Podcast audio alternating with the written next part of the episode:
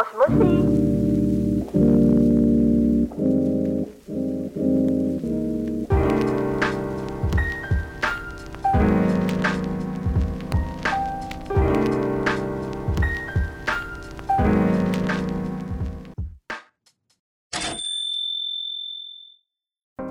大家晚安，这里是 Moshi Moshi Library 一类西尊 One Side 的第七集，我是本次的主持人美信。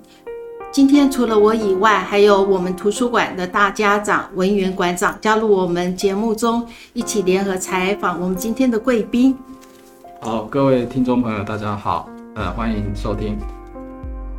今天我们呃邀请的来宾是台北书展基金会的创立人、出版社的负责人，出版过图书、办杂志，也做过编辑。他本身也是个作者，喜欢阅读，也喜欢新奇的事物。他拥有大批的粉丝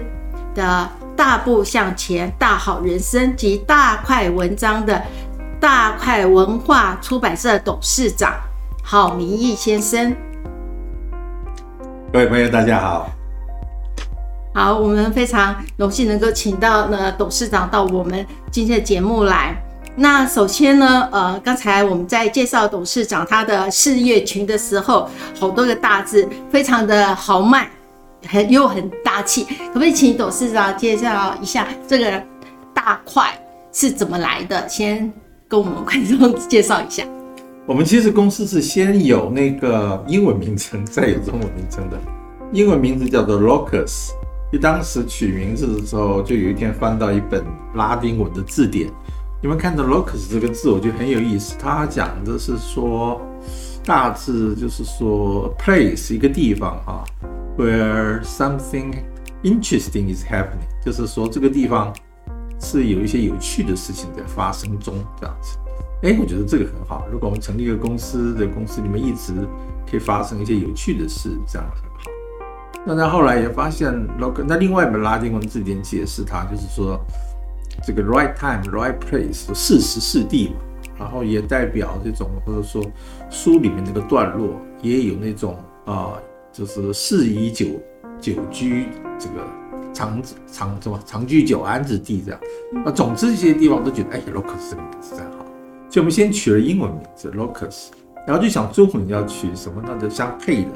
哇，怎么想都想不通，想不到。然后呢，后来当然就找找找，有一天，可是公司马上要成立了，只有英文名称没有中文名称不行啊。那有一天就也是碰巧一翻到哦，就是李白的诗嘛，大块加油，就觉得一大块啊，大块当然原出自于庄子的这个大块，所以就想到说说。它本来就指天地之间这样，所以我就想说，它虽然没法直接对应那个 locus 那个那个玩那个意思，但是毕竟天地之间就可以什么事情都发生，这个事情想，没错没错。一大块。好，那我们在访问呃正式访问之前呢，我们想要先回顾，请董事长回顾一下他的那个出版人生哦。其实呢，董事长是台大的商学系的高材生。那我们很有趣、很感兴趣的时候，就是说，董事长为什么会走入到出版业这一块呢？然后后来呢，又成立一个大块文化这样子的创业人生呢？走投无路嘛，就就就台大商学系毕业之后，当时又读的是国贸，然后呢，那个是年代一九八零年代中的时候，当然大家都说哇，你读国贸现在正是好时候啊，干嘛干嘛的。可是我去应征公司的话，那别人在看你拄个拐杖，啊，就见面之前都会说哇，台大国贸的赶快来，可以看到你拄个拐杖来，又又又说哦，我们再想一下。所以我应征了三家之后，我就决定我知道这个此路不通，对吧？所以我就自己干脆说，那找三个朋友，就以前不是有三商嘛，三商也是三个台大的嘛，我说啊，那我找三个朋友一起开个公司，这样就开了。他开了以后三个月就倒掉了，就倒掉了之后又欠了一屁股债，这样子，然后结果就就就就是无路可去啊，无路可去，最后辗转。最后就有朋友说，反正你总是要活下去嘛，那就帮我介绍到个出版社去当他们的特约翻译，就接外文书来翻译嘛。翻译一本书总是一个稿费啊，那可以起码基本的维生。然后从那里当个基础点，那那家出版社先是去当特约翻译，但有一天他们就说：“哎，我们这里有个编辑离开了，出个缺，你要不要来当编辑？”好吧，然后就进去当编辑了，就这样进了出版业。当然，我就运气很好啊，就是从一个找不到工作的人进了出版业之后，就九年的时间换了四四家公司之后就。就就就成为时报出版公司的总经理了，所以当然运气是很好。三十一岁，然后又做了八年，所以到了三十九岁的时候，就各种因缘际会，就不得不离开。对，所以离开了，就四十岁那年就创立了大块。所以这样听来，就是无心插柳柳成荫，然后本身越做越有兴趣啊。刚开始，对，其实不是。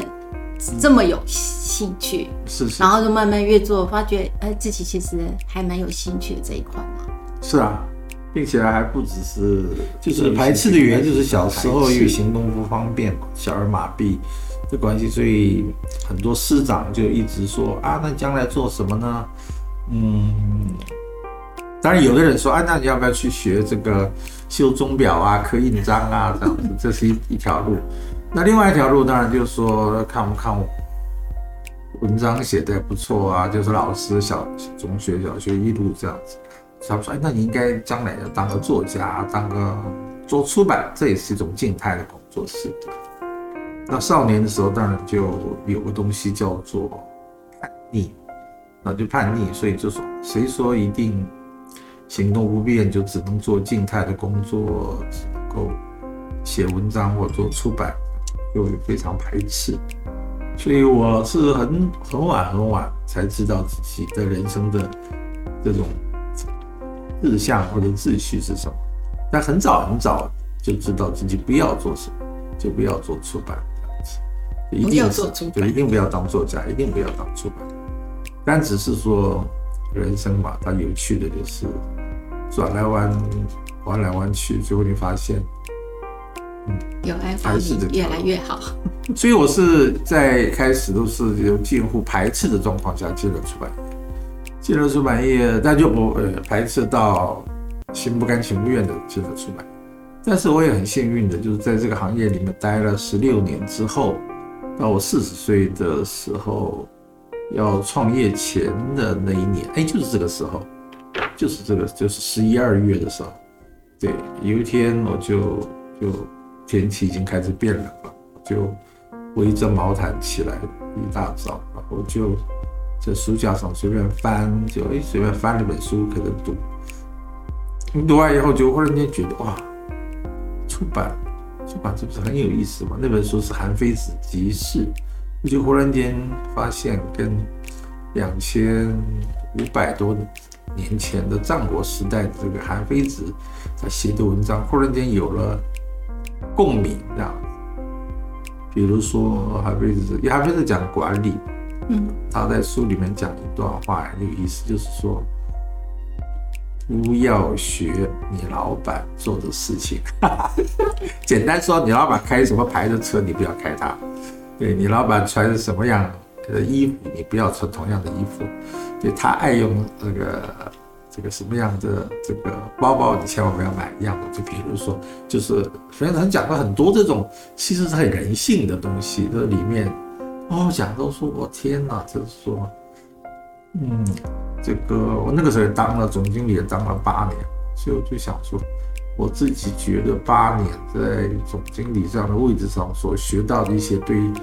人性啊，或者是管理上的一些这种自己觉得有心得的东西。哇，人家海位置在两千五百年前写的透彻到这种程度，所以就非常感动。你知道吗？真的是震撼，就是说，就是啊，有人可以把人。虽然我大学的时候，我们的国文课也读过一下海位置的东西，但完全不是那天早上那种、那种、那种触感、那种感觉、那种触动。所以总之，那一天早上我才发现说，出版这个行业，这个对，你不知道。你写本书、出本书，它就能留下来，会在两千五百年前年后跟某个人产生这么大的一个交流。我说哇，这是多美好的一个行业啊！就是，那就就就就就认定了这是我要做的行业。所以后来我也写过一篇文章来形容当时那个感觉，就好像是说娶了个太太，这个太太从小呢就是父母都说，哎，将来你们就应该是指腹为婚呃出来的那种婚姻，就将来你们就是一对了这样子。但是你就会想说，谁说我一定要娶她当太太？结果呢就一直排斥她。那又多年后呢，走投无路，就必须要。入赘人家的家，这个入赘跟他结婚了，然后也生了孩子了，但是也过住了十六年，然后呢，自己也总是会东张西望，看看有没有更我的真爱在哪里。可是就有一天早上忽然醒过来，才发现你的床边的这个这个这个跟你一起住了十六年，这个你自己觉得一个心不甘情不愿的一个结婚的对象。原来是你找了一辈子的情人这样子，大致那天早上就这种感觉。哎，好像你你这个转折点非常有趣啊，就是遇到韩非子，然后也也是你说那个姻缘机会，所以有机会出来做大块，应该应该跟这个有点关系吧没有没有没有，那是公司里面的一些状况，就是对啊，就是大公司嘛，就是有一些复杂的人际关系。对，但我是说很巧妙的，就是说。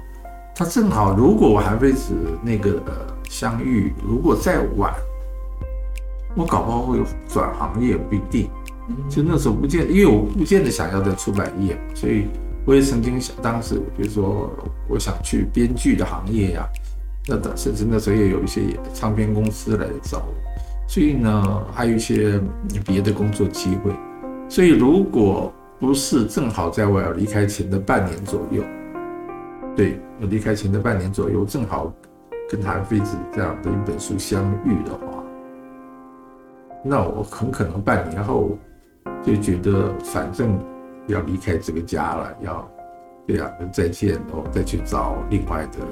真爱啊，再去继续寻觅自己下的这个情人去了这样。但是幸好在发生我必须离开公司之前的半年。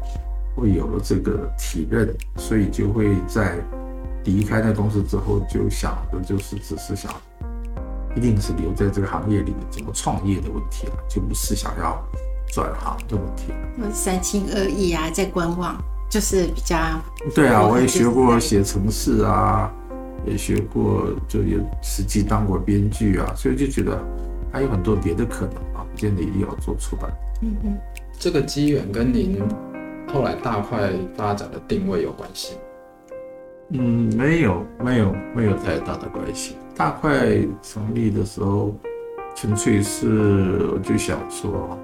刚才讲他的意思嘛，就要做个有趣的一些事情。嗯，现在的是啊，那个精神一直对，再加上对做做做事情又很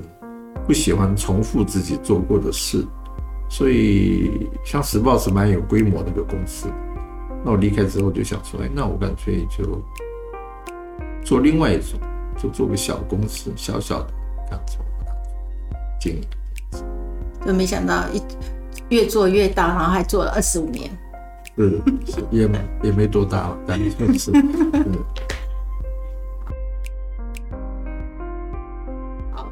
那呃，我们接下来呢，了解了呃，就是董事长他呃当时的经历路程，然后呢，大块文化是在什么情况之下产生的，还蛮有趣的。然后接下来我们想要呃请教那个董事长，就是在大块其实他也出了很多的畅销书啦。然后，嗯，就是小野曾经这样说过，您就说你是台湾出版的标杆，不断尝试，不断的尝试各种可能性，然后并且在品牌啊或者书种上啊，你都可以带领市场的一个风潮。那我们就是刚才您有提到一些啦，就说你都是一直在找有趣的事情。那可不可以再就是再跟我们再讲一下，就是说每一次的转弯处是它的发生点是怎么发生的？印你印象，因为有好几好几个时间发生嘛。小野跟他讲的也不敢当了，没有了。呃，那我当然我们出过很多戏，但总之，在我们出版的时候，总是希望能够不要浪费社会资源，不要浪费社会资源的意思就是说，别的人已经做得很好的东西，不见得需要我一定去做，就是说，那尽量做一个，对，就是比较没有人做的事情，这是我觉得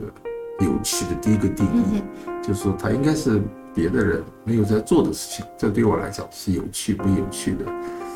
几乎是最重要的一件事情。对，所以我可以举个例子，就是大概有两个系列，一个叫做 From，一个叫做 To。比如说，那个是在我们创立了之后大约五年的时候所出来的。当时为什么？就是因为刚才讲过了，大概一开始我希望是个小型的公司。所以一开始我们每年大概二十本新书左右，后来呃比较多一年就是四十种左右，在前前五六年，其实开始的我们只有两三个系列。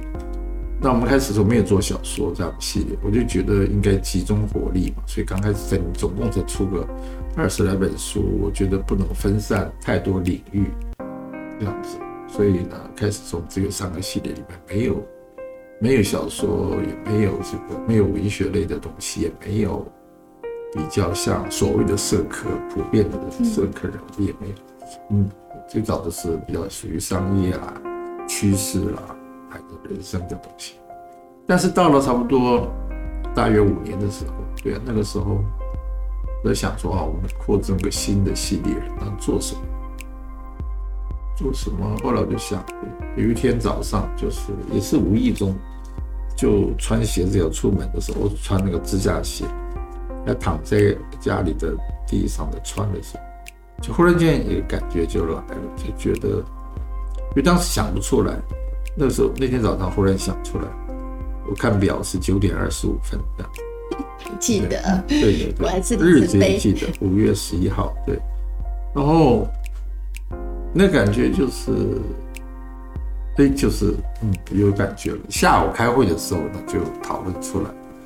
为什么叫 from 跟 to？就 from 就觉得，因为台湾，全世界每个地方，就是每一个国家最畅销的书都是小说，小说是畅销，叫 fiction。那非小说一般我们叫非小说 （non-fiction）。就说小说的销量，比如说《哈利波特》是代表，卖那么多，对。在畅销的 nonfiction 书不可能卖那么多的，在国外。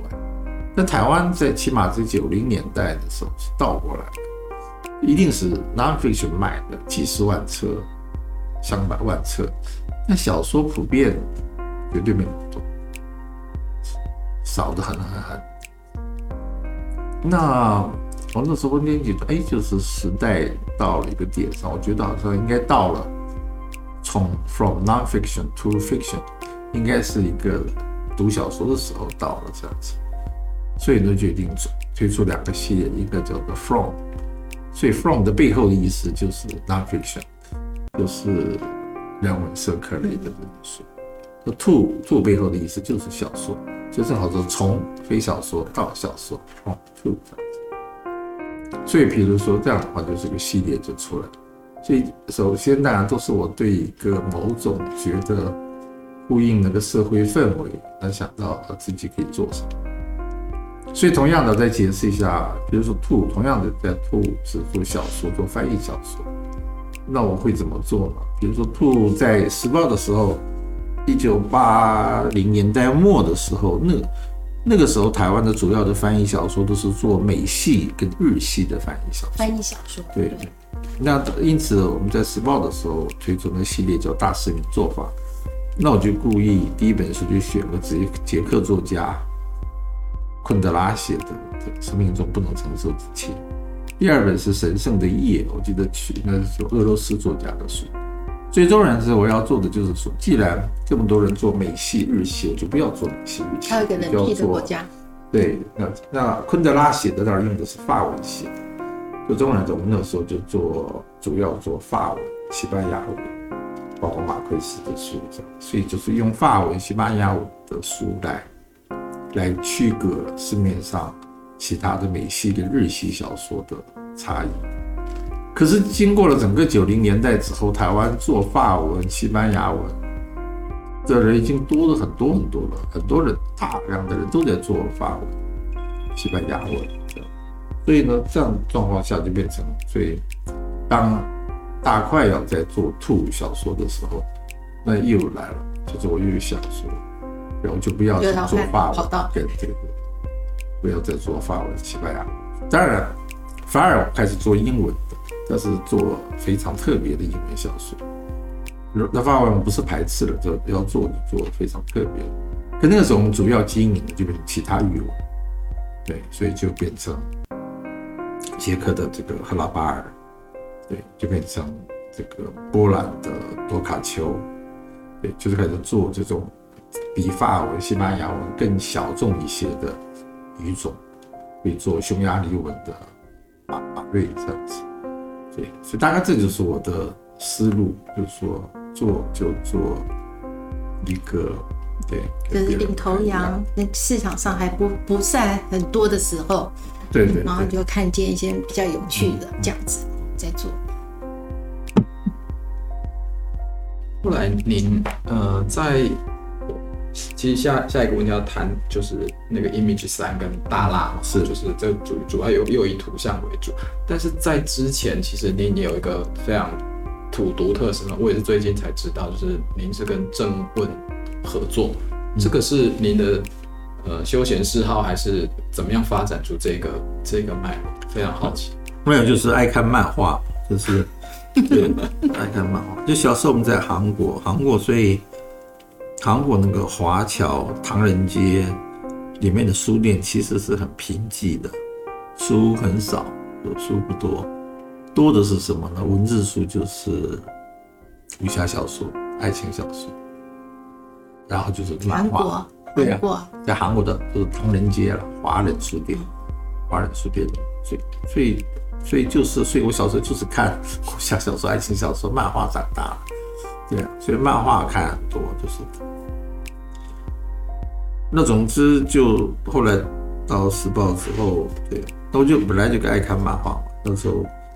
所以就当然就到了时报就认识像蔡志忠啊、敖幼祥啊、郑问啊，所以那时候就创立一个漫画杂志叫《新奇漫画》，就一直在做漫画。那我们在时报时候也做了手冢治虫的全集啊。就日本漫画《城市猎人》呐，对，所以本来就我对漫画感兴趣，就想要做漫画。所以，然后到二零一八年的时候，三年前，就我们推出了《Image Three》这个系列。当时也是，就是觉得就图像，就是你要不要承认图像是一种语言？关键在这里。那我是觉得图像是一种语言，它只不过文字是用字来写的语言，图像是用图来画的画出来的语言。那所以，如果我们承认图像语言是一种语言的话，那它就应该遵循学习语言的一种规则，它一定是应该是按部就班的，它应该是由浅入深的。所以他就像学英文一样，一开始的时候一定是学 A B C，在学的什么 desk book 这种单词，然后再学简单的句子，再看这文章，再看小说，哎，最后有一天可以看莎士比亚了，对啊，总是有这么个层次。所以我们如果学图像语言的话，其实也应该有这样层次，从最简单的画，哦，逐渐的是不是什么漫画，什么绘本。什么什么就有到什么艺术这样的境界去，应该有那么一个一条路。那我就拿来跟国外、跟台湾来比，就发现，起码那个时候看到的情况，就是在意大利来讲，就是人家是有的，都是有一个从进小学以前的这种幼儿阶段，到小学阶段，到中学阶段，他那个图像图书馆里面的陈列来讲。图像语言的书是非常有层次的，并且很有趣的，就是十二岁以上的中学阶段的图像语言的书，搬到图书馆里反而是最丰富的，最丰富最丰富，对啊，就是就很出乎意料。因为这个情况跟台湾就正好相反，台湾就是在低幼阶段，所谓的三岁以下，图画书大量很多，对，在浴缸里泡着可以看的，撕不破的，什么爸爸妈妈会鼓励小孩看很多很多图像书，然后从低幼到到学龄前，到甚至到小学一二年级，图画书还是很多，各式各样的所谓的绘本，多到甚至很多人就以为绘本就等于书了的程度。可是大致进了小学三四年级就不一样，所谓的出来所谓的桥梁书，大家听过桥梁书吧？对，就图文并茂，图很多，文章也多。可是呢，到了小小学大致高年级四五年级开始，父母就不鼓励小孩看画书，他就觉得你识字量够多了，就你看文字书，不管小说啊、青少年小说、什么小说的，开始看小说了。如果休息，当然其他的就更不用说。进了中学之后呢，就没了。对，因为这个是我为一个常常年在中学校园里面办书展的一个经销商，我就说有一天我问到说，哎，你们一年他要在全国的中学校园里面，包括国中跟高中，要办两百场书展，很多很多。嗯，那我想说，哎，我想看看他们去办这么多书展的畅销书到底什么书。他就把畅销书单打开给我看，我一看，怎么都是轻小说？我说漫画呢？漫画他怎么可能进去？就这个校园不让进漫画，进漫画这样子。我说绘本呢？那绘本也没有啊。他说，因为他们中学生也不看，为什么？他就说，因为他们小时候爸爸妈妈是他们小的时候叫他们看绘本，就他们觉得现在自己长大了，就不看绘本。换句话说，总而言之，就不管漫画、绘本、其他的图像书，就更不用说了，根本我们的中学里面是不存在的这样子。因此，我说才，我后来我想到了一个词来说，就是说我们的教育系统，我们对图像语言的态度、原则、立场是什么？就叫做过桥拆图。我们是会给小孩看图。前提都是说你啊觉得你识字还不够多，所以呢你看不懂文字书，而让你看图画书。那一旦等到父母觉得你识字量够多了，就看文字书了，就觉得你不要看图画书。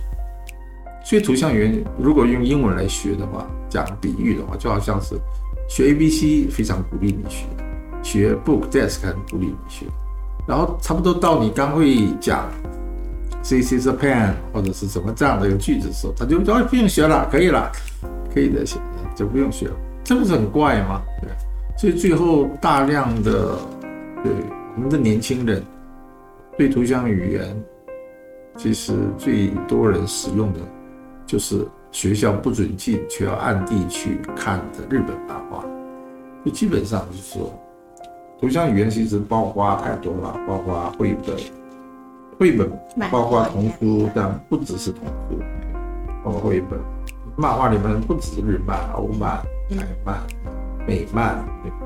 包括图文书，包括摄影啊，包括太多事情。但是我基本上大概我们的中学以上基本上没有。大家刚才讲了，漫画也不准进，当然不准进，所以大家反而会私下看。一个。对，所以《鬼灭之刃》是绝对可以看，对，其他的就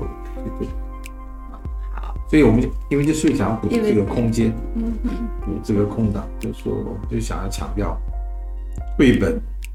它不是跟直接跟童书画等号，它有给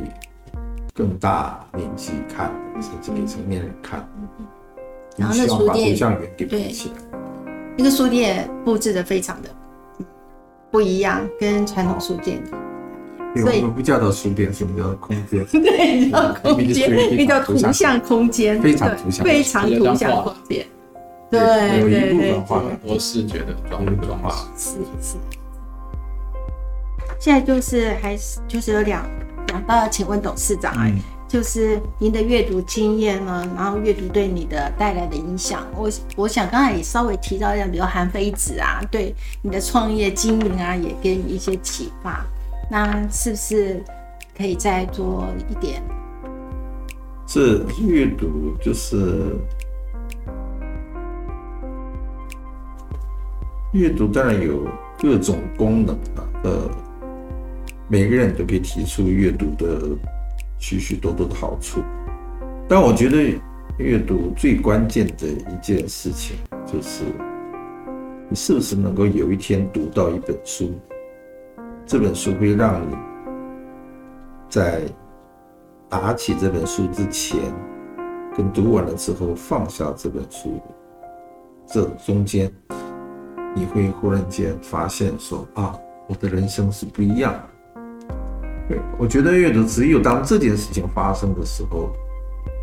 它才是阅读。其他的我们可以讲修心养性啊，修真养性啊，增讲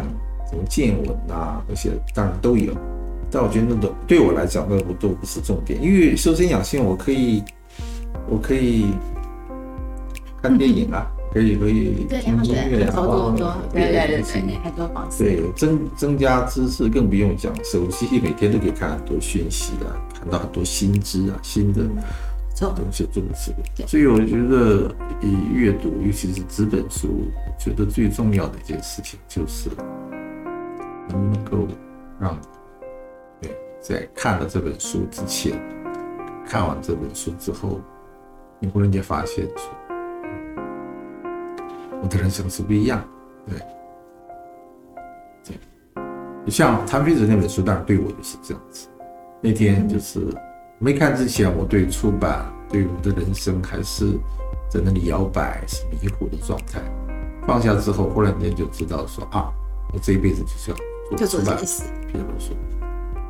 同样的，我常举这个例子，就是甘地。就是甘地在离现在大约一百多年前的时候，他还是个律师，在南非在职业的一个律师。那他有一天要搭一趟长城的夜间火车，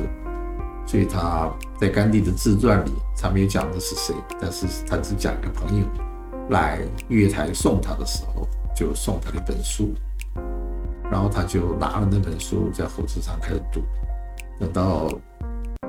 车到了目的地，他下车，天亮了，他就说他走上月台的时候，他就知道他的人生从不一样。那本书就是 John Ruskin 写的《与未来者言》。对，所以后来的甘地就是因为那本书而诞生。甘地自己就讲，他不是一个读书很多的人，是个读书很多的人。但是那本书就彻底改变了他，改变他后来的所谓的所认知的圣雄甘地的这个人的形成。甘地非常喜欢那本书，所以他后来甚至他自己把那本书还改写了。对，就说所以那本书有两个版本，一个是 John Ruskin 的原版，另外一个是甘地自己翻译成印度文的时候，他把它做了改写。但是因为是甘地自己的翻译加改写，所以就变成大家承认了，就变成了另外一本书《万福之书》。对，对，就就太多太多这种例子。所以就读书，因为读书它本来就是一个跟看上网看东西不一样的，它是一个需要一个孤独的沉浸在某一个时间、某一段时间跟空间里，而那个孤独的在那段时间跟空间里面跟一个。跟一个你没见过的无形的一个作者，在在沟沟通，听他讲，所以那是有的时候就产生一个奇妙的化学作用，就它会震撼到你，它会改变到。你，嗯嗯，对，从此你对人生、对自己的生命、对你自己接下来要走的路程，就会产生一个完全不同的一种新的一种化学变化，那就是。我我觉得只有那件事情发生，对，阅读才是真正有它的作用。好，现在如果从这个角度来看的话，就是因为我们是大学图书馆，是很多的现在的收听对象是大学的同学。我不知道，就现在不管是就呃世界的情势、台湾的现况，或者你这种认为现在现在的大学生的处境，你有推荐他们从哪个地方去寻找他的阅读方向？就一定要相信纸本阅读，另外有它的力量。因为今天的大学生，我相信他，你跟他讲找寻所有的资料，你要看所有的书，他在网上都很方便可以找得到。但是这就是我讲的阅读有两两个面向，就是动态面跟静态面，它的这种扩散面跟它的收敛面，它的这种社交面跟它的这个孤独面。所以正好是所有的网络上的阅读、数位的阅读，这种都属于这种动态这种。那纸本书它就是另外一种，正好相对立的、相对照的静态的、收敛的、孤独的。嗯，因此一个人怎么样能够在动态的阅读之外，让自己能够。总是保有机会能够去读那个静态的、收敛的、孤独的那种阅读，是非常重要的。我的比喻就是很像是白天跟黑夜的这种作用，就是网络的作用，数位的阅读的这种，很像是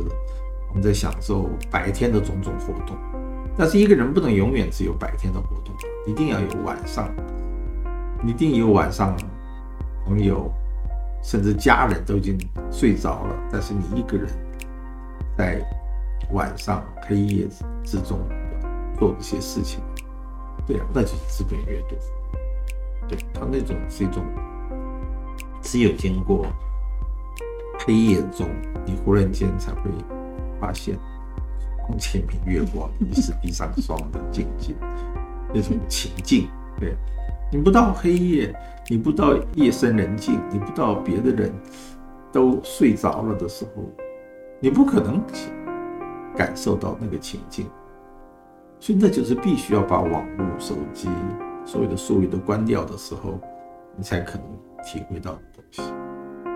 但是在台湾当然很难的一个事情，就是说，这最近我们办了个二五二 Plus 的一个连续二十五小时的呃。节目最后一集我在讲这件事情，但在台湾很难的是，你跟他讲，尤其大学生，你跟他讲这种资本阅读就是黑夜之美的时候，他联想的不是床前明月光，疑是地上霜，他连你跟他讲到黑夜，他想到的是 噩梦，是是是是是是可怕的压力，是那个梦魇。考试的梦魇，长达六年，你都在跟这个纸本书在搏搏斗，对啊，孤灯夜，孤灯夜读，他他绝对不会想到什么床前明月光啊，他想到都是熬夜，想到都是那个纸本书上，他只要是一句话不，还不止一句话吧，几个字打错了，你的考试分数差了个两分三分，你从第一志愿就掉到了。下一个莫名其妙的分发去，这是多么可怕的一个回忆记忆，对啊，所以，但是真的要跟他们讲，对，就是要提醒他们，黑夜不是只有那些夜叉，那些魔鬼、梦魇、痛苦的记忆，就一定要让自己有个机会体验到黑夜是有的床前明月光，是地上霜的那个时刻。我想最后这个结语非常好，阅读的力量，就阅读不等于考试，就过去大家就读书就等于考试，是阅读等于读书，是教科书上等于考试，然后最后您提的就是阅读成为一种力量，也是您要锻炼自己在白天活动的另外一种力量，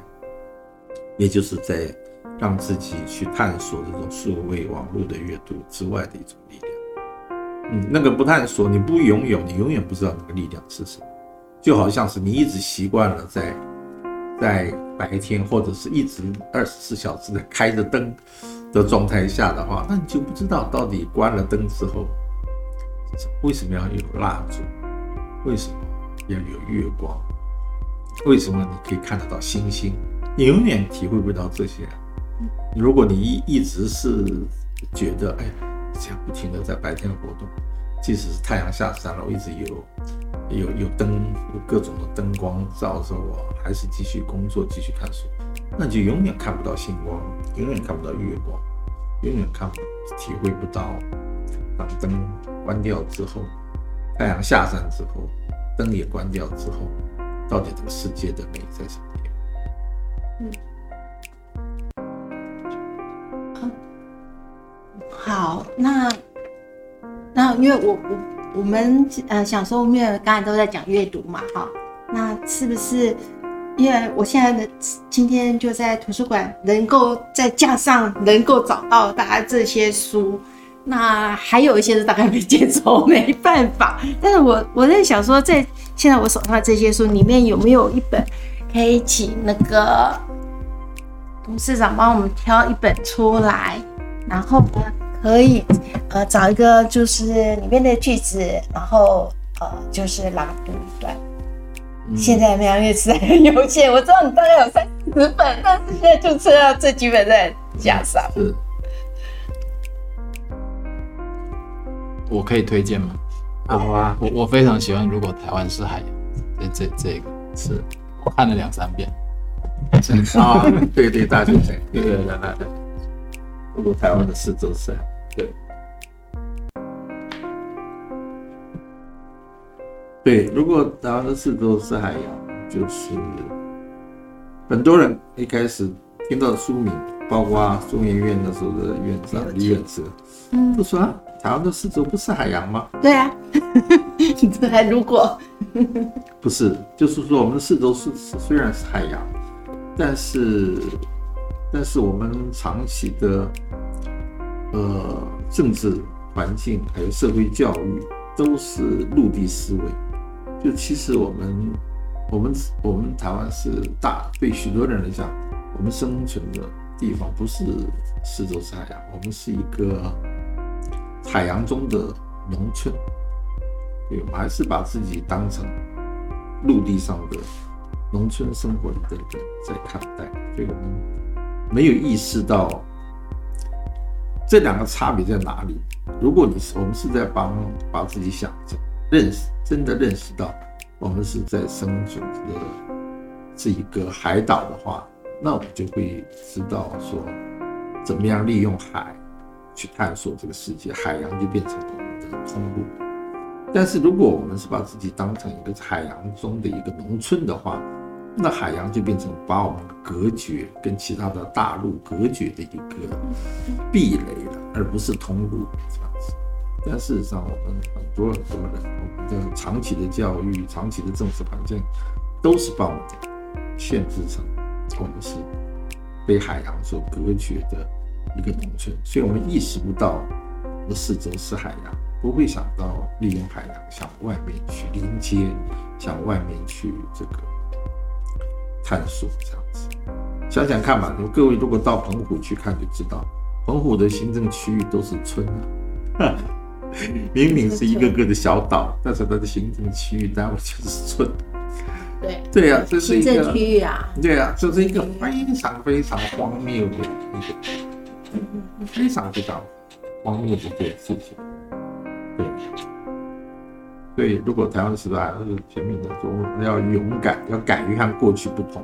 就不能再把自己当成海洋中的村落，而要认清我们是在，我们是个岛屿，是要透过这个海洋去向外去探索。好，好，谢谢。好，谢谢，谢谢，谢谢董事长。那我们今我们今天的呃访谈真的是呃。非常感谢那个呃董事长给我们很多的启发，跟他的呃就是在出版路上的一些呃给我们一些启示。那我们谢谢大家收听。那喜呃喜欢本次节目的朋友，可以到图书馆挖掘更多呢呃郝明义董事长然后更多的书。好。那我们谢谢董事长今天接受我们的 访谈，真的是谢谢时间真是太太太短。谢谢林教授，谢谢。也谢谢那个班长呢陪我们一起来呃参与这个节目。那这个呃《e h z u n a s a 从事业开播到现在，大概就是第呃已经第七第七集了。如果大家有任何的建议，都欢迎到清华大学图书馆的脸书脸书粉丝专业跟我们分享，那我们知道您的想法。然后我们下次再见喽，拜拜。拜拜。